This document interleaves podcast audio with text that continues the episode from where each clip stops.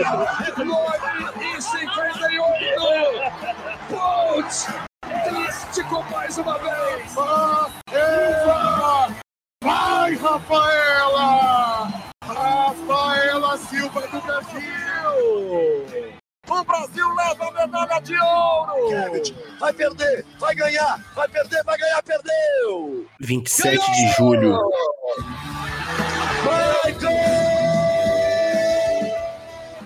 Muito boa noite, Brasil. Bom dia, Tóquio. Boa tarde para você que está ouvindo a gente em podcast. Esse é o Diário Olímpico, parceria do podcast Mais 4 com a Rádio Drible e a Rádio Mania Recife. Mas não estou sozinho esta noite. Essa bancada medalha de ouro, meus amigos. Primeira medalha de ouro brasileira saiu. A gente vai falar disso já já. Boa noite, Alice Couto. Seu destaque inicial, o que, que você acompanhou essa noite, o que, que te emocionou? É, vou dar um destaque muito inesperado e aleatório aqui. Vou dar o destaque para o perfil no Twitter da Turma da Mônica, que está fazendo memes olímpicos maravilhosos. Boa noite, galera. Bom dia, Toca, e boa tarde quem nos escuta imitando Deluna aí. Ai, cara. Bruna, boa noite. Boa noite, Brasil, Ohio, Tóquio. O meu destaque também é muito aleatório e é a análise do mapa astrocartográfico da Simone Biles, que mostrou que ela não está favorecida pela localidade Japão, Tóquio. Então, aí a teoria que eu e a Alice temos de que ela não está bem nessas Olimpíadas sendo comprovada mais uma vez. Chico, você, meu amigo, o John Wick de São Gonçalo, boa noite. Boa noite, amiguinhos. É um prazer estar aqui pela primeira vez nessa transmissão, a qual eu fugi durante um tempo, mas cheguei hoje. É, o meu destaque inicial é simples, é um só. Alguém descobre o número da Interpol porque houve um assalto no Japão. Vamos falar disso já já.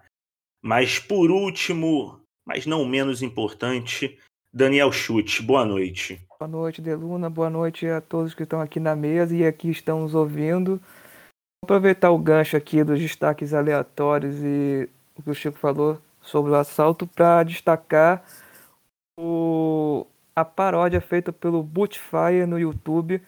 Assaltaram Medina. Essa paródia da Mulher de Fases que está sensacional. É uma obra de arte em forma de protesto. Caraca, muito bom, cara. Muito bom. Mas a gente vai falar exatamente disso, mas não só disso, porque Medina. Eu não, eu não concordo muito com vocês, mas foi um assalto. A gente pode discutir essas questões aí. Mas, de um lado, Medina foi eliminado na semifinal, perdeu o bronze, mas a noite foi de Ítalo Ferreira, que bateu o japonês na final e um baile. É, o Ítalo fez uma Olimpíada inteira sensacional, né? Não teve uma bateria, uma etapa do surf que ele não brilhasse. Se não me engano, conseguiu a nota mais alta, não durante a final, mas a nota mais alta das Olimpíadas, né? Em uma, em uma onda. E assim, eu já falei aqui diversas vezes que eu tava torcendo um pouquinho mais pelo Ítalo do que pelo Medina. Então fiquei muito, muito feliz, muito emocionada. Acho que essa primeira medalha do surf tinha que vir pro Brasil, tinha que vir pro Brazilian Storm para se consolidar ainda mais como um país que tem bons atletas surfistas. E a reação do Ítalo, tudo assim foi absolutamente perfeito. Até o medo que a gente estava sentindo antes da final contra o japonês, ele humilhou, assim, foi muito, muito bem. Não tem nem nem o que falar.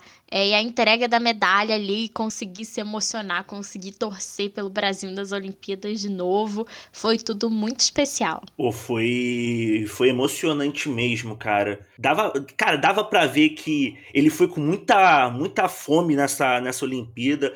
Ele entrava com muita força em todas as baterias. Na semifinal mesmo, o primeiro, a primeira onda que ele tenta pegar, ele não, não consegue finalizar ela, ele cai mas a prancha dá uma escapada do pé de apoio dele, mas ele sempre vai com muita garra, né, Alice? Exato, ele quebrou até a prancha, né, galera? É, detalhe que, que, assim, na hora que ele quebrou a prancha, eu falei: caraca, ele tá com muita, muita raiva, assim, pra extravasar. E eu acho que é importante destacar que a entidade mar vingou o Brasil da, do assalto é, que houve no, no Japão, que não deu uma onda para o japonês pegar. E eu acho que isso aí é o mar fazendo seu trabalho para com a justiça. Vamos falar então rapidinho do caso do Medina. O Medina foi eliminado pelo japonês Kanoa Igarashi na semifinal na, na disputa do bronze, perdeu para o australiano Owen Wright e voltou para os braços de Yasmin Brunet. Mas voltou chateado. A, a Brunet falou que ele não ia 100% e pelo jeito não foi, né? Os árbitros não acharam. É, não, só pegando o gancho da, da Alice rapidinho, a entidade mar que durante essas Olimpíadas se escondeu, né? Porque o que estava péssimo o, o mar do Japão era brincadeira. Acho que é algo que a gente nunca imaginou, né? Porque o, o, geograficamente o Japão ele é basicamente uma rachadura tectônica que é para ter onda a torto e a direito. É, mas se escondeu, graças a Deus apareceu na hora que tinha que aparecer, levamos essa aí. O menino Medina realmente é difícil ter muita empatia com ele pelo seu histórico de parça do Neymar. E aí, mas a gente é Brasil nas Olimpíadas, então a gente vai com ele sim. Eu confesso que me incomodou o showzinho que ele deu em relação a querer levar Yasmin para as Olimpíadas, né? Mas ele ela avisou que ele não ia estar 100%, talvez porque, sei lá, sem o apoio dela ele não seja capaz ou alguma coisa. É, mas eu, eu acompanhei lá a, a, as duas últimas, eh, vamos dizer, manobras dos dois competidores do Medina e do japonês. E assim, o que está sendo falado aí, sem critério algum, porque eu não sei, não conheço os critérios de pontuação do surf, tal qual como do skate, é, realmente a manobra no Medina, ela parece é, ela mais difícil, ela tem mais elementos complexos, né? Ele ele cai de volta para a onda de costas, né? Que é o backside que eu vi, se não me engano. E ele não não apoia a prancha, ele não segura a prancha. O japonês deu uma um, fez uma boa manobra também, mas ele né, cai, caiu frontalmente. Não que isso seja fácil de fazer. Eu sou um energúmeno dentro d'água, até em piscina de criança. É... Mas ele segura a prancha e, enfim, coisas que, em tese, teriam para ter ser para diminuir a nota dele. E aí, assim, não que o, a nota dele fosse ser menor e o Medina, o Medina pudesse passar e tal, mas um ponto a mais, que se eu não me engano é o que ele tirou, é pô, fora da caixinha. E a gente que acompanhou o skate também, apesar mais uma vez de não ter lido as regras de pontuação dos esportes, tinham situações que você via que às vezes a japonesa fazia uma manobra quase que exatamente igual do que a outrazinha, a outra competidora fez e tirava pô, um ponto a mais também. Então, os japoneses abandonaram a sua cidadania e resolveram praticar a catimba e trouxeram a arbitragem junto. O Medina que suspeita-se, inclusive, de um possível assalto na disputa do bronze também, que eu estava lendo uma matéria aqui que o, o árbitro australiano é, foi o que deu as menores notas para ele, curiosamente, contra um competidor australiano. É, eu, eu acho que, pelo menos pelo que eu vi na internet, a galera estava reclamando muito das notas dadas ao japonês. Ele recebe essas notas, acho que são um 9.8, um 9, um 9,5 e um 7.5, eu acho. É, pela regra do surf, você descarta a maior e a menor nota e faz a média dos outros. Cara, a nota do Medina foi cerca de. girou ali em torno de 7, 8, se eu não me engano. O, o problema maior é, é a nota do Medina ter sido tão baixa. É isso que eu não entendo. Eu aceito que poderia ser a, a, nota do Canoa ser um pouco maior, ou a do Medina ser um pouco maior, porque a, apesar do Canoa ter botado a mão na prancha e ter perdido um pouco de equilíbrio ali no, quando, quando caiu, o aéreo dele vai muito mais alto e ele para muito mais na frente da onda. Então, eu acho que tem essa questão. Você concorda, Chute? É, sim, isso também foi o que o comentarista do Sport TV explicou e faz sentido. É, assim, eu não acompanho muito bem a prova, mas que o, o, o Medina, o que ele fez de performance, pareceu que ele foi superior ao japonês. Mas por algum motivo misterioso, entre aspas, é, deram uma nota maior para o japonês que ah, ele, fe, ele fez o. ele rodou e ainda assim deu apoio na, na prancha. Pelo que o comentarista explicou, ele deveria até perder deveria até perder ponto por isso. Mas eu não, não entendo muito de surf, não sei se esses jurados também entendem.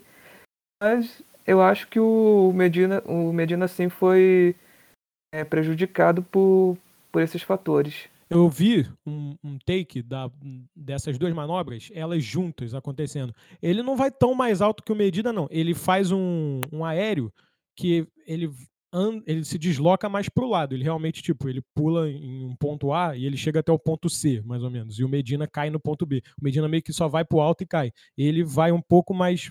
Ele anda um pouco mais. Mas na altura, não é tão mais alto assim, não. É, hoje, ontem ainda, o chefe surpreendeu e conquistou o bronze nos 200, 200 metros livres. É, surpreendendo todos, porque ele não era um dos favoritos é, e nadou na raia 8, que seria teoricamente uma da, das piores raias para competir. O Brasil hoje ainda na natação é, participa da final do 4 por 200 livre a partir das 10h40 da noite. O Hugo Calderano se classificou para as quartas de final do tênis de mesa e o Tsuboi foi eliminado nas oitavas. Então, o Hugo é o único brasileiro ainda com chance de medalha. Hoje de manhã, bem cedinho, a gente teve Brasil e Zâmbia pelo futebol feminino. A Zâmbia, que era o saco de pancadas do grupo, conseguiu, conquistou uma derrota por 1 a 0 contra o Brasil.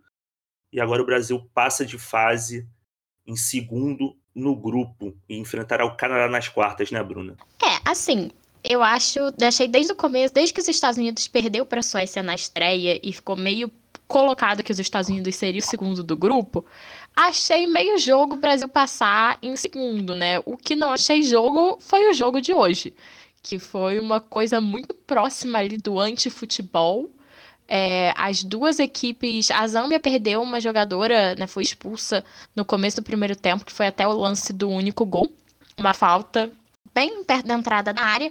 A jogadora da Zâmbia expulsa e a goleira saiu lesionada. Foi um jogo que teve muitas paralisações, nunca vi tantas paralisações e nunca vi um acréscimo tão grande. Foram 14, 15 minutos de acréscimo, uma coisa surreal. E o Brasil jogou muito mal.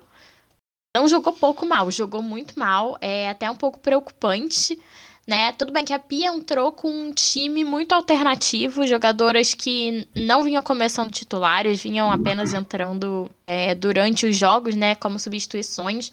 Um time muito alternativo que não funcionou. Nada funcionou no Brasil hoje. É, a Zâmbia conseguiu até ali ter uns contra-ataques, mesmo com uma jogadora a menos. Foi uma partida bem ruim do Brasil. Acho que tem bastante coisa para melhorar aí para as quartas de final, porque agora é mata-mata, agora não tem como arriscar. E outro confronto da mesma chave ficou Holanda e Estados Unidos, então vai vir pedreira por aí na passando para a semifinal. Então, assim, não foi um jogo muito bom do Brasil, não foi aquela vitória que a gente saiu confiante, ou aquele empate que a gente saiu confiante, porque o empate contra a Holanda foi um bom jogo, foi, na verdade, o melhor jogo que o Brasil fez nessas Olimpíadas, apesar do resultado, mas hoje acho que não era a partida que ninguém esperava do Brasil contra a Zâmbia.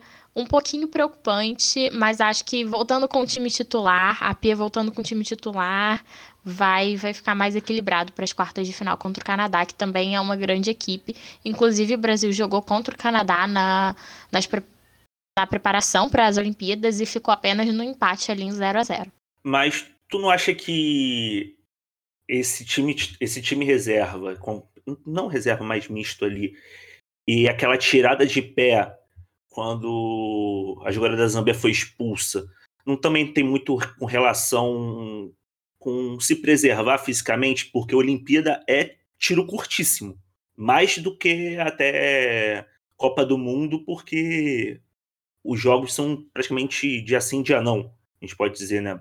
Eu, assim, particularmente, acho que você só tira o pé a partir do momento que você tem um 2 a 0 um 2 a 0 você pode conversar sobre tirar o pé. 1 a 0 é um placar muito perigoso. O Brasil precisava apenas de um empate, né? Mas mesmo assim não ia ser um resultado ideal. E a minha preocupação maior é que sem algumas jogadoras a equipe simplesmente pareceu não funcionar. A Gil, que é uma jogadora muito promissora, chegou, não foi formada no Brasil, foi formada na base dos Estados Unidos e da Espanha. Entrou muito mal no jogo de hoje, quase foi expulsa, levou um cartão amarelo logo no comecinho da, logo nas primeiras ações dela no jogo. Acho que a minha maior preocupação são jogadoras que entraram e não tiveram um bom desempenho. Assim, vamos poder contar com essas jogadoras num eventual desgaste, num eventual, uma eventual partida decisiva que elas entrem, ou a gente só tem ali aquele time titular mesmo para contar, para contar que vai jogar bem. Acho que minha preocupação é essa, mas o importante era a classificação. Estamos classificados, agora é pensar aí, tem uns dois dias para se recuperar e já é pensar no Canadá, já pensar nas quartas de final. É, eu acho que talvez desse jogo possa ter tido um pouco de, de displicência, de, não displicência, mas acho que de, como você falou, que o Brasil só precisava de um empate, talvez a Pia tenha tirado esse jogo para tentar coisas, né? Meio que como a Zâmbia não vinha bem, tentando se, é, ach, num pensamento que podia já estar garantido, e aí quis testar coisas que, pela sorte, conseguimos vencer mesmo assim,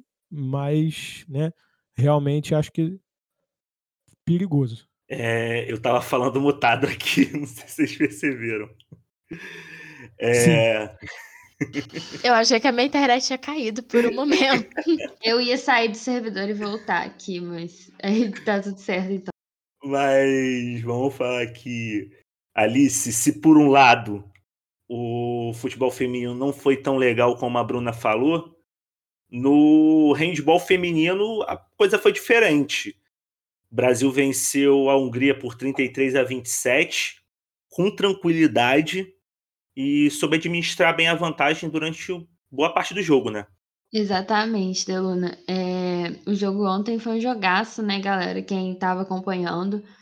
E foi um jogo, assim, antes de falar, né, de dar destaque, quem, quem mandou muito no jogo, é a precariedade da arbitragem, né? Foi uma coisa, assim, surreal. Assim, tudo, tudo que batia no Brasil não era falta. Teve uma menina que precisou de um atendimento médico na, na quadra, uma das jogadoras, eu não lembro quem é. Precisou do, do, do, atendimento médico. Podia arrastar as meninas do Brasil na quadra, que nada era falta, nada era, era vantagem para o Brasil. A sorte foi que a gente ganhou de mais de 30, né, a 20 e poucos deles, delas lá, né, da, da, das adversárias. Porque se fosse. Porque nesse caso, seria um outro jogo que a gente teria sido completamente prejudicado pela arbitragem. Mas destacar aqui a Babi, goleira da, do handball, que, assim, pelo amor de Deus, que atleta, né? Ela que foi campeã mundial com, com o Brasil, né, nesse, nesse esse ciclo bom do handball aí que a gente tem feito. É... E a Duda, que ontem jogou assim, possuída, fez muito, muito, muito gol, artilheiraça. É... E assim, se não fosse essa grande. Eu, eu fiquei contente com o jogo por dois motivos. Assim, primeiro é porque a gente ganhou, e né, mais uma vitória, conseguimos né, ficar bem no grupo. E o outro porque assim, a gente jogou muito acima, porque se não, porque se não fosse pela arbitragem, a gente teria aberto mais, de verdade mesmo. É isso. essa geração do, do handball, principalmente feminino, é, é absurda, cara. É absurda. Desde o projeto para 2016 já foi muito bom. E fico muito feliz de ver o esporte crescendo dessa maneira. Bruna, vamos falar com o Chico agora. Chico, madrugada também foi boa, não tanto para os esportes de combate, né? O Abner estreou e venceu o britânico Chevon Clark nas oitavas de finais dos pesos pesados. Agora, nas quartas, o brasileiro vai enfrentar o jordaniano Hussein Aizai, não é? É isso aí. O brasileiro que, modéstia, modéstia à parte, não, confesso, eu acho que recebeu uma certa compensação pelo assalto ao Medina que a gente falou é, anteriormente. Foi pegada, foi pegada a luta. Teve uma certa ajuda da arbitragem. A luta foi pegada, foi estudada, mas eu confesso que eu vi um pouco mais de ímpeto e de buscar o combate por parte do inglês, do britânico, né? E vi também ele conectar mais golpes. O brasileiro parou bastante a luta, clinchou muito. Ele, talvez ele por ser mais alto que o inglês, tentou se sustentar na vantagem da envergadura. Britânico. É, que o britânico, perdão. que, o, que o Clark tentou se, se garantir na, na envergadura, mantendo distância, tentando controlar as ações, mas o que pareceu para mim foi ele estar tá só cozinhando e o cara interessado na luta. É, a despeito disso, ainda bem, é, vencemos por pontos, né? E vamos seguir para essas quartas. Eu acho que ele precisa para próxima o próximo combate de um pouco mais de ímpeto e de proteção de guarda mesmo. Ele por muitas vezes lutava com a guarda um pouco mais, mais baixa, até como eu falei pela garantia da envergadura, ele abaixava bastante a mão mesmo. Um outro lutador um pouco mais mais rápido e que tem uma altura próxima da dele pode acabar derrubando ele nessa displicência, entre aspas. No judô, a gente viu a nossa querida Kathleen Quadros, é, infelizmente, ser eliminada na repescagem, depois de já ter sido eliminada pelo, pela canadense na, nas quartas, se eu não me engano, né? É, ela, eu, eu vi a luta dela das oitavas, né? E ela com muita vontade, indo para cima mesmo. O algumas lutas de judô, até em outras Olimpíadas, que você via os atletas muito se estudar, muito ali no, batendo a mão. Ela não, ela indo para cima, sem aquela necessidade do juiz cobrar os atletas de, de ir para o combate. Ela sempre indo para cima, no, no rush, já desde o começo da luta, conseguiu vencer com, com o Ipon as, nas oitavas. Mas nas quartas contra a canadense, ela já começou talvez mostrar o que seja o problema dela, ela indo para cima também nesse ímpeto, buscando combate, sempre agarrando, sempre puxando, mas aí ela já mais ali para a minutagem maior da luta, mais avançada, ela já um pouco mais cansada, tentou essa derrubada, perdeu, não conseguiu, tomou uma inversão, caiu num vazare e que já a, a adversária já conseguiu puxar para uma imobilização ela não conseguiu se livrar, estava muito bem feita a imobilização e converteu no Ipon, o Vazari no Ipon, foi eliminado. Na repescagem, infelizmente, foi a mesma coisa. E até pior, eu acho, porque ela estava mais cansada já para ser uma terceira luta. É, foi para cima da, da holandesa, que era mais alta, então ela tinha que se enfiar na guarda da holandesa. A holandesa que por tomou duas advertências de, é, da arbitragem, e aí a, a Kathleen, até pelo cansaço e pela estratégia dela, começou a dar uma segurada mais, tomou advertência também por fugir do combate, sabendo que a, que a adversária já tinha duas advertências, provavelmente. Mas aí, em mais uma dessa avançada dela, a adversária conseguiu reverter também, derrubou ela, um vazare mais uma vez, aliás, nem chegou, né? Ela conseguiu passar a perna por cima da, da cabeça da, da Kathleen, virou ela, deu mais uma volta ali, ela tentando sair, mas pegou no, numa outra mobilização e aí contou os segundos e né, uma despedida aí da Kathleen do Japão. Ela que estava vindo bem nesse ímpeto dela, mas que pelo, eu acho que o cansaço venceu ela. É, e você que quer trocar uma ideia com a gente, você pode abrir o chat aí, ó. Não sabe, a gente está de chat novo, link muito mais simples, abre.ai barra radiodrible.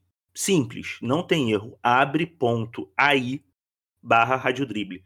Já tem. O chat hoje tá, tá bom. A galera aceitou, ficou comovida com os pedidos do Matias de ontem. É, o Ismael da Boa Noite aqui falou que viciou no programa. Pô, bravo, bravo. Obrigado, cara, de verdade. É, a Rita falou aqui, com todo perdão ao Brasil Storm, mas essa medalha é do Nordeste. Sim, sim. Inclusive, a narração do Everaldo Marques do, da medalha foi absurda. Absurda. Quem não gosta do Everaldo Marques, bom sujeito não é. Tá bom? Isso aí vale pro, pro Matias e pro ídolo dele lá. Não vou citar nome de que eu não quero ser processado. A Lisa perguntou aqui, Lisa sempre presente, queria saber o que a gente achou do chaveamento do Brasil. A Alice falou, né, Alice? Repete o chaveamento, por favor. Peraí que eu vou pegar ele aqui, Deluna. Já, já te passo aqui, rapidinho. Desculpa, te botei na... Do futebol? é. O Brasil vai pegar o Canadá nas quartas de final e na, numa possível semifinal enfrenta o vencedor de Holanda ou Estados Unidos. Ah. Sempre salva por minha grande amiga, é. Bruna Barão. Não, mas, mas foi eu que troquei. quem, quem tinha passado isso foi a Bruna, não foi? Eu acho que foi. É, não, eu que me, eu que me, tro... me enrolei aqui. Foi mal. Agora que eu vi que a Bruna tava falando, tu tava falando de handball, foi mal. Gente, vamos seguir, que agora queria falar um pouco de vôlei, porque o vôlei tá testando o coração de todo mundo, cara depois de um jogo absurdo ontem contra a Argentina no masculino. O Brasil levou por 3 a 2 no tie-break. Hoje a mesma coisa. Por um momento parecia que a gente ia perder para a República Dominicana, mas deu tudo certo. Né, Bruna? Mais um tie-break, né? Eu sempre falo que o vôlei testa muita gente durante as Olimpíadas, mas está começando cedo esse ano. Geralmente a gente tem ali uns dois jogos tranquilos antes do negócio complicar, mas foi um sufoco do primeiro ao último set. É, o Brasil conseguiu ter, ter aí uma reação no último set na hora certa, porque foi muito ponto a ponto, a diferença no placar foi pequena. E assim, esse jogo tem um nome, e o nome é Fegaray. Ela fez simplesmente 26 pontos, praticamente um set inteiro de pontos só da Fegaray. É, jogou demais, colocou o jogo no bolso, assim. E o Brasil, que tinha uma jogadora fazendo aniversário, 40 anos da Carol Gataz, que está na sua primeira Olimpíada.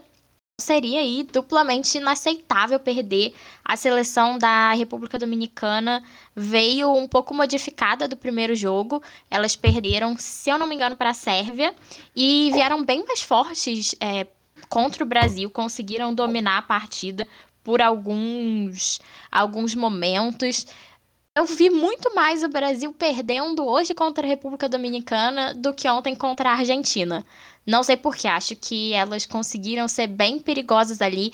A Martinez, do lado da República Dominicana, jogou muito. Foi só quando o Brasil conseguiu encaixar ali e quebrar o passe da Martinez que teve uma reação tanto no, nos outros sets quanto no tie-break.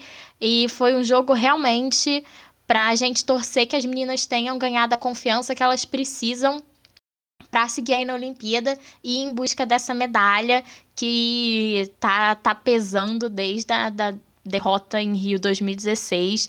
É um grupo que merece demais uma medalha olímpica e se tornar tricampeão olímpica, assim como a seleção masculina de vôlei. Eu tá, foi até ver se eu tava mutado aqui. É... Cara, jogo. Eu acho que foi. Eu também acho, senti, tive essa sensação de ter mais chances de perder, se bem que a gente chegou a perder por 2 a 0 ontem, né? Então, hoje ainda foi aquele 7 a 7, aquele um ganha um set, o outro ganha o segundo set, terceiro set para um lado, ficou naquele vai e volta, isso deu acho que ficou mais tranquilo. Só que tem a questão também de que até o Zé Roberto já falou que não é. Não, no feminino não, não somos favoritos, né? Infelizmente, mas ainda assim o Brasil, pelo peso da camisa, sempre é o time a ser batido. Sendo, sempre o time a ser batido, no vôlei de praia a gente perdeu, né, o, o Alice. Agatha e Duda perderam para Wang Xia da China por 2 sets a 0. O que, que só você viu nesse jogo? E o Evandro e o Álvaro também perderam, né? É, para a dupla dos Estados Unidos, que é uma das favoritas também. Então, assim, é, eu tô vendo, Deona, nas duas, nas duas, nas, nas duas modalidades, né? Nas duas, no feminino e no masculino, no caso, muita desatenção, mas assim, muita, muita desatenção.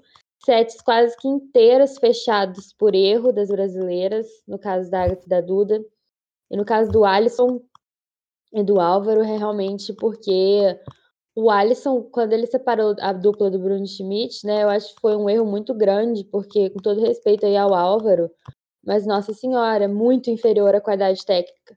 E, e aí o resultado foi que a gente, ele, na defesa, mandando mal pra caramba. E aí é o que a gente teve aí, o Brasil perdendo para os Estados Unidos. E no jogo das meninas, do jogo inteiro, é, na desatenção das meninas, é, sem foco, sem objetivo, eu acho que a Agatha, é, que quer ganhar a medalha olímpica dela, merece a medalha olímpica dela, tá com uma dupla que tem 20 e poucos anos, que é uma menina nova, com pouca experiência, pouca maturidade, e a gente tem aí as duas muito dispersas, né? Uma porque pelo nervosismo da estreia e tal, e a outra porque quer ganhar e tá passando por cima de tudo, tá sem estratégia. Então, realmente, tá me preocupando o vôlei de praia, né? Geralmente a gente começa muito forte, na, nas baterias e acaba com todo mundo logo no, de cara, né? Aí vai ver, vai complicar mesmo nas eliminatórias, mas não é o que está acontecendo, né? O Brasil não está garantindo é, bons resultados. Isso me preocupa bastante, é, porque, como eu falei, eu não aceito perder para país, eu não aceito perder no vôlei de praia, especialmente para país que não que não tem vôlei de praia, assim. Então, estou bem preocupado com o que vai acontecer daqui para frente. É, o Evandro e o Bruno Schmidt seguem invictos em Tóquio. É, o vence... não, pô. Ela acabou de falar. não, o, o, o quê? É o não, o Bruno Schmidt e o Evandro realmente é outra dupla, né? É outra dupla. Ah, sim, é, sim. é, que o, o, o Bruno Schmidt era a dupla do Alisson. Ah, é Isso. verdade. Perdão, time, perdão pouco constante, né, a dupla, mas realmente conseguiu duas vitórias aí, o que é bom, ganha confiança, né, a dupla em si, tecnicamente, é pior que, que o Alisson, né, geralmente o Alisson era o grande favorito, só que o Álvaro tá jogando nada, nada, nada, nada, nada.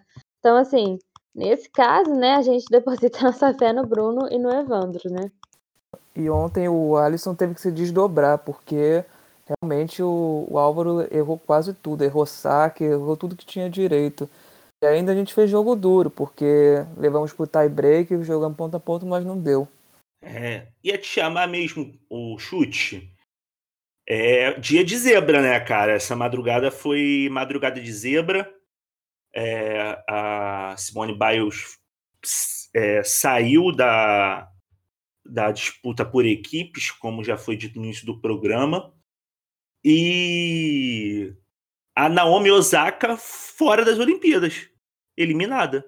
Sim, isso é uma, da, é uma das grandes zebras dessa Olimpíada, da Naomi Osaka, e é uma esperança do, dos japoneses por, por medalha, que acendeu a pira olímpica na cerimônia de abertura, perdeu hoje, assim, de cara, por 2 sets a 0, é, 6-1 e 6-4, foi duas lavadas de sete venhamos. É, e para a adversária que ela perdeu, a, a tcheca Marketa Androsova, é a número 42 do ranking. E a Naomi é a número 2 do ranking. E isso que é também deixa o pessoal chocado, que Quem não sabe também, a Naomi Osaka, ela tem uma minissérie na Netflix contando muito da história dela. Ela tem um problema de depressão profunda, assim. E ela meio que se superou nessa questão na, no esporte, mas é, infelizmente para quem é fã de tênis, assim, esperava que ela fosse mais para frente e disputasse a medalha de ouro com a Ashley Barty da, da Austrália, isso infelizmente não vai acontecer. E aproveitando esse gancho também, essa mesma competidora que eliminou a Naomi, a Naomi Osaka deu para a dupla brasileira, é formada pela Luísa Stephanie e a Laura Pigossi. A dupla, a dupla brasileira se classificou às quartas de final das Olimpíadas na, na, no tênis de dupla. Elas venceram de virada, que nem o, que nem o vôlei. É, saíram perdendo por sete de por, por 6-2 e no segundo set 6-4 para as brasileiras e o tie break 13 a 11, disputadíssimo. E que normalmente tie break no tênis é vai até 7. Mas no, quando quando tá empatado, 6 a 6 vai a 2. E aí foi até conseguiram fazer 13 a 11, muito legal. É uma coisa, é uma coisa que quem diria, a que venceu uma das melhores do mundo, perdeu nas duplas do Brasil. Parabéns à dupla brasileira. É a dupla brasileira que entra em quadra ah, na madrugada, meia-noite e meia. A Laura Pigossi e a Luiz Stephanie enfrentam as estadunidenses Bethany Matek Saints e Jéssica Pegula. É... Gente, a gente está com um tempinho? Estamos com um tempinho. É... Queria voltar, aproveitar esse tempinho vago que a gente tem aqui, para a gente voltar nossas atenções para o ok, ok das Olimpíadas. Porque a gente não falou tanto ali que eu fiquei preocupado com o tempo, mas Medina parece. Eu fiquei com aquela sensação, aí, aí sim eu vou, vou falar. Com aquela sensação de que ele meteu aquele Miguel de não tá indo 100% só para deixar já, já o Miguel pronto. E a a menina, eu esqueci o nome dela, a namorada dele. Qual o nome? Yasmin Brunet. A Yasmin Brunet. Caraca, na moral, tudo bem. A gente pode discutir aqui questão de nota e tal, mas a, o vídeo dela reclamando, falando para as pessoas irem no perfil do COB para defender o atleta brasileiro. Muito pelo amor de Deus. Pelo amor de Deus, Alice. Muito bom, cara. E ela falando, é por isso que eu tinha que estar tá lá. E eu fiquei assim, é, porque você ia fazer o quê, né, cara? Você ia, você ia particularmente, pessoalmente no COB fazer o recurso, né? Porque cabe a você, né? Ela tá indignada e falando, acho que agora vocês estão começando a me entender. E eu fiquei, não, na real, eu tô. Continuo achando você meio maluca, né? Mas ok. Chico. Ela tinha uma bola de cristal, sabia que isso ia acontecer. Aparentemente, ela ia se intrometer na arbitragem do. do... Invadir a arbitragem é. para mudar a nota do Medina. Não façam isso com o meu mozão! Entendeu? isso aqui é um absurdo, é um assalto. Peraí, Yasmin, calma aí, pô. Muito legal você aí namorando o rapaz. A gente apoia vocês, espero que sejam felizes, mas peraí, amiga.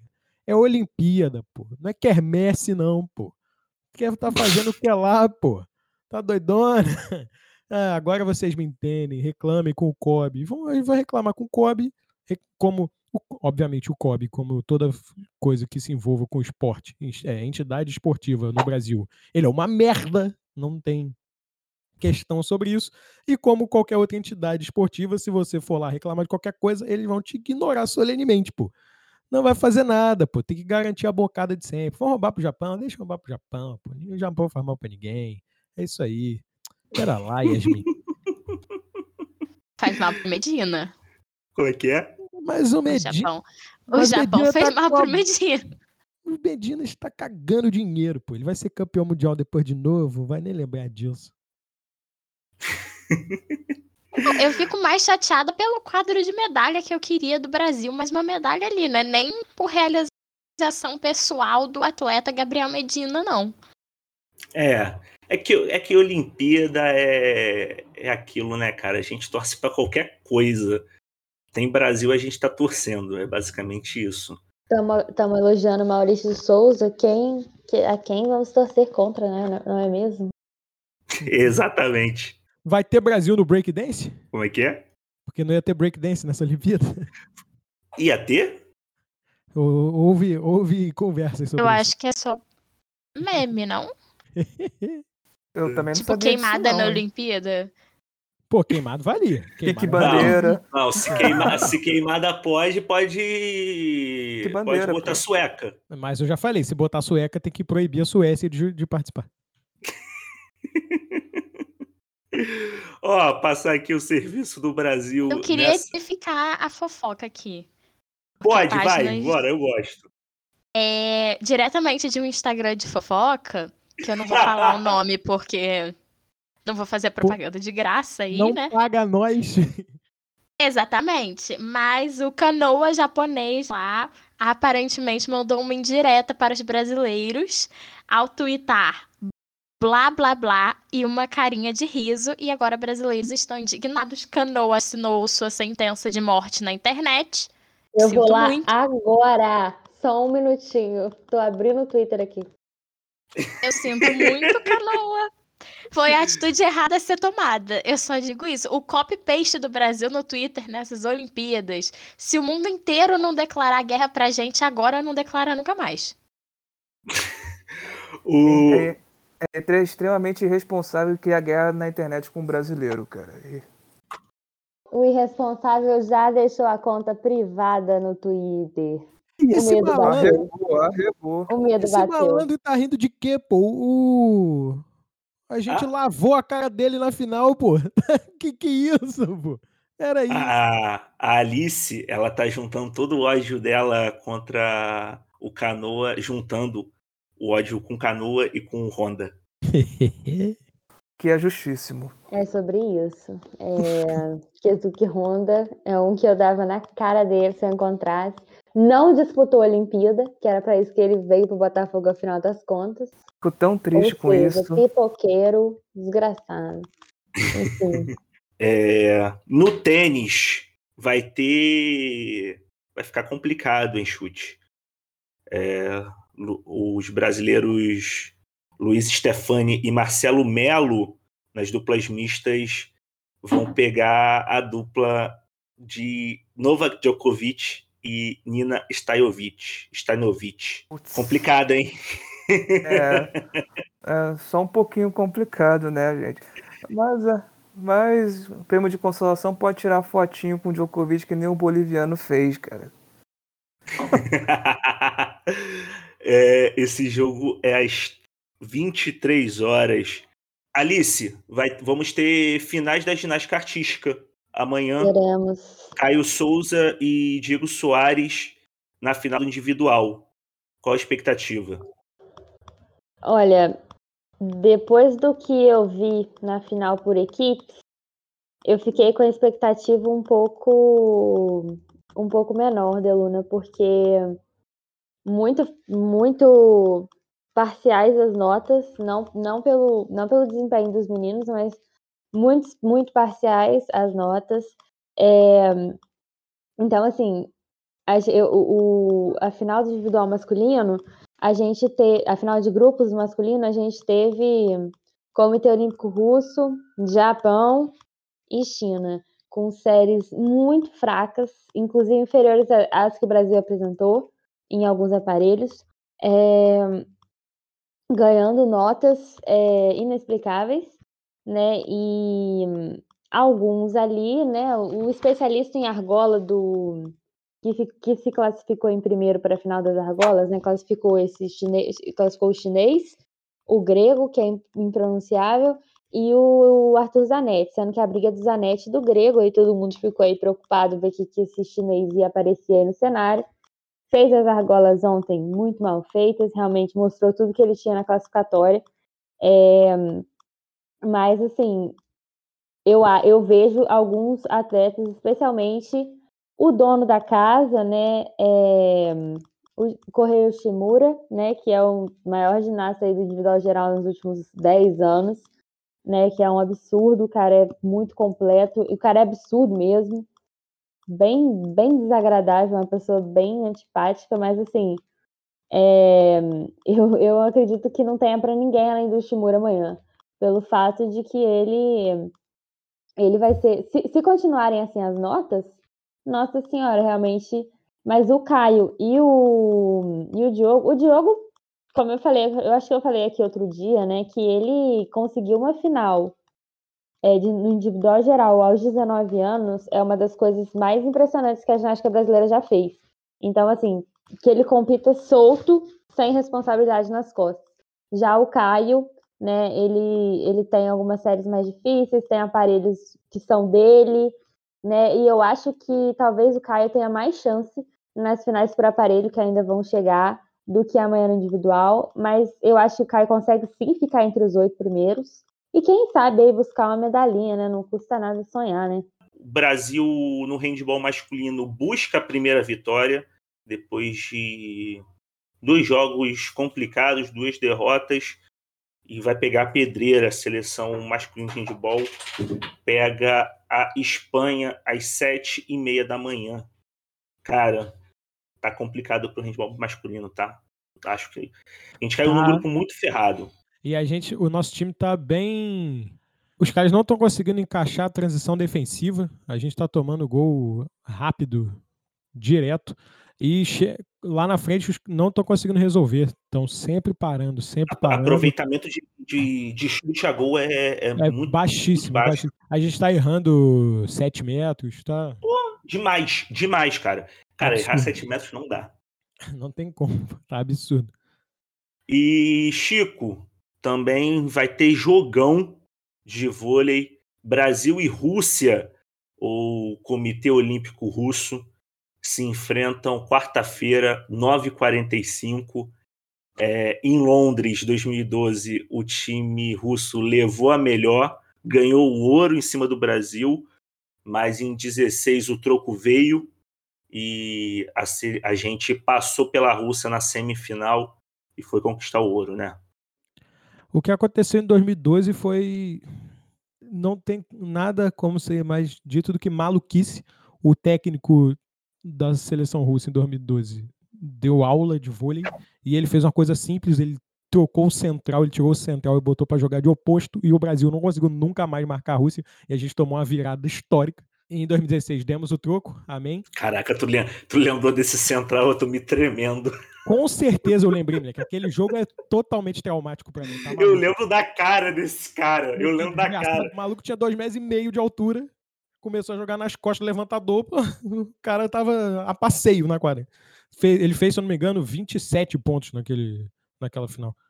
É, mas, voltando para tempos atuais e difíceis ainda, a gente conseguiu essa vitória contra a Argentina, que era necessária demais, porque os dois primeiros jogos eram em tese jogos fáceis. Agora a gente vai pegar o Comitê Olímpico Russo, que eu não sei realmente o que difere de falar Rússia ou Comitê Olímpico Russo, mas enfim.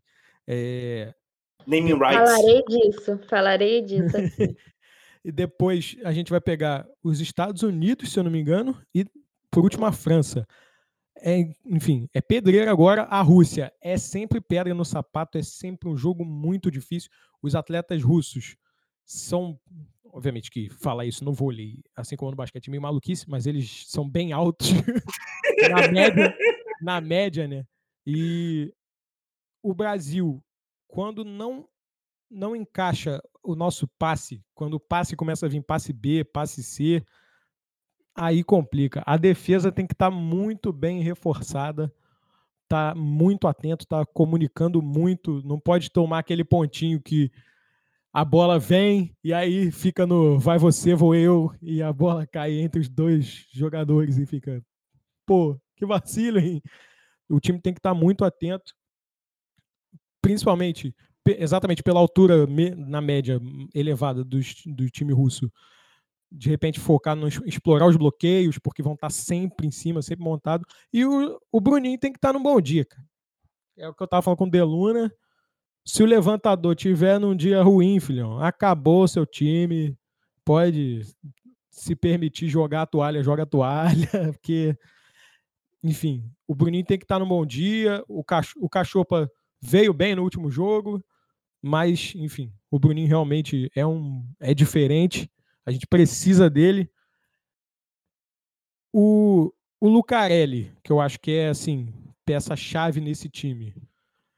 Ele tem que conseguir fazer os saques dele entrarem, pegar ali na, na transição do, do levantador, quando ele estiver fora da rede, botar em cima do passador que estiver em cima do levantador para atrapalhar o, o passe.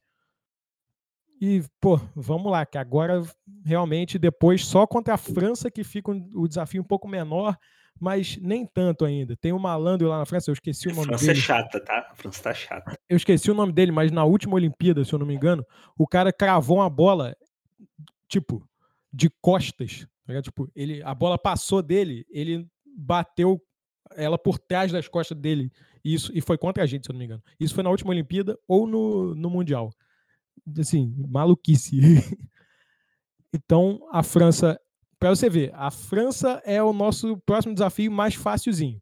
Os Estados Unidos, eu sinceramente, perdão o pensamento de derrotado, mas os Estados Unidos a gente é freguês dos caras.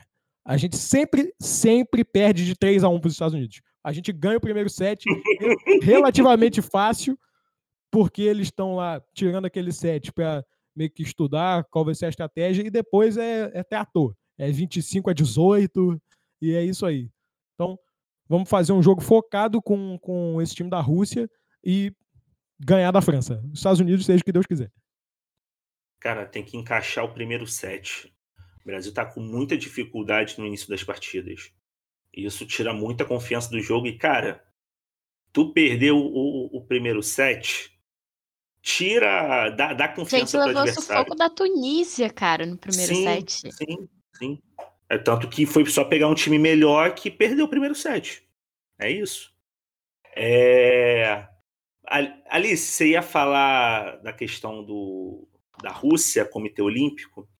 Eu não sei se vocês já falaram aqui do- no, episódio no, no, no diário, eu sei que não, mas no, no algum episódio antigo do Mais Quatro sobre a Rússia, sobre a situação da Rússia, de competição, de ter, ter que competir com o Comitê Olímpico. A gente falou por alto, mas pode falar, tranquilo. Beleza, só para não ficar repetitiva, né? Não, Então, gente, pra quem não sabe, é, a Rússia, para quem não acompanha assim, é, o esporte assim, de, enfim, sem ser período olímpico, né? Sabe que a Rússia tem uma política muito, muito forte. O comitê, no caso, até estranho, né? Porque o Comitê Olímpico Russo tem uma política, como organização, tem uma política muito forte de incentivar o uso de doping aos atletas. Inclusive, tem casos de atletas que dizem que foram forçados, tem casos de atletas que simplesmente foram induzidos ao doping. É, e essa é uma questão de, de muito, muito, muito comum na Rússia, assim, vamos falar. E aí, cara, e eles, né, a Rússia tem essa, essa, esse- essa potência, né? A Rússia é uma potência olímpica, né? Isso ninguém pode negar. Mas durante, an- durante uns, umas, desde a Olimpíada de Pequim, mais ou menos, é, perdão, o COI tá, tá ameaçando, né, a, o Comitê Olímpico Russo de falar se, se der problema com doping de novo, vocês vão ficar fora da Olimpíada, hein? E ameaçando, ameaçando, ameaçando. No Rio 2016 chegou a suspender alguns atletas, foi no atletismo, né? Foi, houve uma grande suspensão. A Isbaeva, por exemplo, que ia se aposentar no Rio, não conseguiu, acabou tendo que se aposentar sem muito, muita festa, né? A, a, a do salto com vara. Então, a Rússia tem essa política muito forte, né? E que o Comitê Olímpico, o, o COI, né, internacional, não faz nada, né? Sim, sobre isso. Ameaça, ameaça, ameaça, não faz. E aí, no, no, nos últimos mundiais, né, ficou uma coisa muito extrema, muito feia, né? Além do que já tinha acontecido no Rio, porque é, é realmente uma coisa desagradável que se repete de verdade todo o ciclo olímpico. Aí a gente teve a Rússia sendo suspensa dos Jogos Olímpicos como punição, dos Jogos Olímpicos, dos Jogos Olímpicos de verão e de inverno. É, E aí todo mundo achou que a Rússia realmente fosse ficar de fora e tal. Que, sinceramente, gente, é, não tenho nada contra a Rússia, nada, nada. Mas é uma coisa irritante, porque se fosse a gente, ou se fosse qualquer outro país, né, que não é, enfim, europeu ou, ou Estados Unidos, a gente, ou se fosse quem, quem quer que fosse, a gente estaria de verdade banido das Olimpíadas, né? E estaria é, com muitas mais sanções há muito tempo, né? Não, não poderia ter a vantagem que a Rússia teve de criar um comitê olímpico russo, né? Seria a mesma coisa da gente chegar e falar assim, se a gente tivesse suspenso, ah, o Brasil não é Brasil, é os brasileiros, né? Tipo, e aí eles não podem usar a bandeira da Rússia, mas usam as cores da Rússia e não podem ouvir hino nacional em caso de pódio. Então, na verdade, não foi uma sanção, né? O que irrita bastante, porque, enfim, é uma coisa que tira totalmente a moral, né, do, do comitê, né? E, e a Rússia, aí, como resultado, ganhou, né, as duas ginásticas, né, a masculina e a feminina por equipes, é, sem grandes notas, sem grande, sem grande, é, sem grandes coisas, mas tá aí, né, como campeã, levando muita medalha, né? Então, assim, vai ser um, um saldo positivo para a Rússia, já é um saldo positivo para a Rússia de medalha. E a sanção ficou por isso mesmo, né? Na próxima Olimpíada eles estão de volta como Rússia e nada vai acontecer, né? Se for, o que me irrita é que se fosse qualquer outro país que não os prevalecidos, os, os favorecidos da Europa, assim, a gente estaria fora muito tempo, né? É, a Rússia tá tipo quando você é, vai pegar doce de Cosme Damião, e aí você pega o doce, aí depois você tira a camisa, bota um boné e vai pegar o doce na mesma casa de novo. Foi isso que o Comitê Olímpico fez. Ele é a senhora que pega o doce. Ela finge que não sabe que é você mesmo. Tá ligado? Cara, é excelente analogia. Excelente analogia. E, mano, é tipo, ó, vocês podem. Ah, muito feio que vocês fizeram. Não façam de novo. E vocês estão punidos. Não pode cantar a musiquinha e é... nem botar a camisa. É, eu, eu, eu concordo. Assim. Ontem, rapidinho, só, perdão, de só terminar aqui. No caso da Bios, por exemplo, ontem, né, que acabou ficando de fora da prova, a gente vai deve falar disso ainda, mas é, os Estados Unidos perdeu muita força, né? O time nacional dos Estados Unidos de ginástica feminina não vem forte, já não vinha. É, e perdeu o primeiro ouro da ginástica olímpica em mais de 10 anos é, assim, todo em equipes, né? Mas aí, e é uma coisa legal, né? Porque, pô, Estados Unidos têm uma hegemonia que chega a ser ridícula, né, na ginástica e tal. Mas aí perdeu para um comitê que está suspenso, que está jogando ali na base, numa base meio regular, né? Então acaba que perde um pouco a graça, assim, sendo bem sincero. Antes da gente ir para acabar aqui, o Matias mandou aqui no chat falou pra gente respeitar o Chico Barley. Não respeito, Matias. Quem não respeita Everaldo Marques não merece respeito. Meus amigos, vamos terminando. É, a gente não falou de Simone Biles, Alice, mas vamos trazer isso amanhã, porque eu acho importante a gente falar dos motivos que levaram ela a sair da disputa por equipes, que foi bem marcante mas hoje a gente está com um tempo diminuto. E ela está correndo risco de desistir da real da competição, né? É. O que classificaria a Rebeca em primeiro tempo. Mas Sim. com certeza é melhor desenvolver esse assunto do que falar dele rápido. Sim, e isso, isso entra muito de, de encontro que a gente estava discutindo ontem sobre é, crianças que começam a competir muito cedo. Eu acho uhum. que isso gera. Tem, tem muito tem muito, muito debate. A própria Naomi acho... Osaka também é o caso dela, né? Ela Sim. começou novinha no profissional. Sim. É, eu acho que a gente precisa conversar sobre isso, mas precisa de um tempo porque é um assunto muito delicado e que tem muitas camadas. Então eu acho muito mais importante a gente tratar isso depois. Com certeza. É... Então vamos rapidinho aqui para finalizar, porque vai ter grava... tá gravado agora. Alice, o que, que tu vai ver essa noite, essa madrugada? Tu vai descansar vai continuar vendo? Porque, cara, tá pegado. Essa madrugada eu não consegui aguentar, Alice. Três horas da manhã eu já apaguei no sofá sozinho. A minha intenção era essa, Deluna, mas aí o Ítalo foi pra final. Quando eu vi 5 horas da manhã, eu tava cesono. É, inclusive, por causa disso, eu vou até tentar uma dispensa aí, tentar dormir é, amanhã até um pouco mais tarde. Mas eu vou, eu tô muito ansiosa para a prova do Léo. É, realmente, o Léo já é veterano, né? por isso mesmo me surpreendeu o fato de ele ter passado com um tempasso que ele fez, fez o melhor tempo da carreira, né? Campeão só pan-americano de, de borboleta. Realmente estou ansiosa para ver a prova e para ver a natação. Hoje, hoje para ver as meninas da ginástica, né? Aliás, para ver para ver o que vai acontecer, né, com a Simone acompanhando aqui as notícias. E bem ligada à natação. Eu não parei ainda para ver um dia de natação, várias provas seguidas. Então eu quero ter esse momento que eu ainda não tive ainda nas Olimpíadas. É isso, Chico. Você vai assistir alguma coisa ou vai ficar out hoje? Não, amigo, hoje eu vou assistir até onde é, for possível antes das duas da manhã, porque amanhã eu tenho que acordar cedo, acompanhar o meu coroa ao médico para fazer um procedimento na vista. Então, vamos ver o que vai ser. Daniel Chute, o que, que você vai acompanhar? Primeiro que já já começa o jogo do Botafogo contra o CSA, jogo adiado da Série B. Espero que o Botafogo não arruine minha hoje, para eu poder ver o restante das Olimpíadas tranquilos. É, é, depois do jogo eu devo, eu devo ver o que está passando nas Olimpíadas, vou ver até onde eu aguentar, mas eu não estou conseguindo ficar madrugando até, é, até muito tarde, até porque eu acordo cedo também. Então, vamos ver.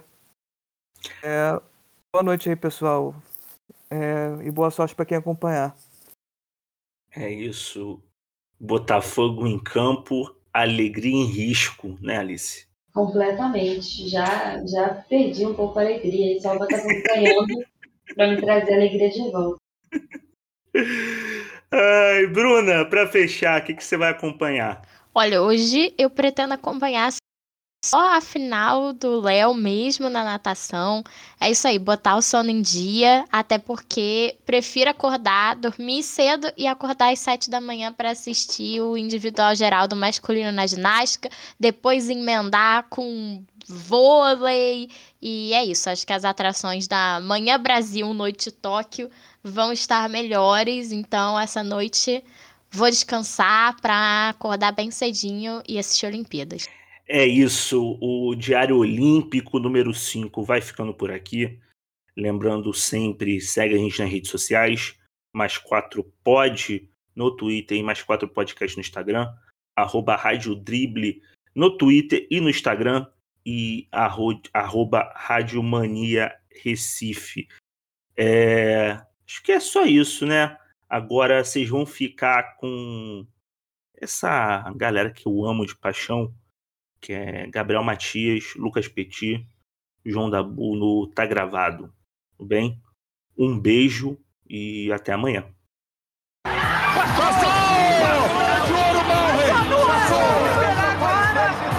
É a chance de não, é a chance de medalha. Olha o bloqueio agora!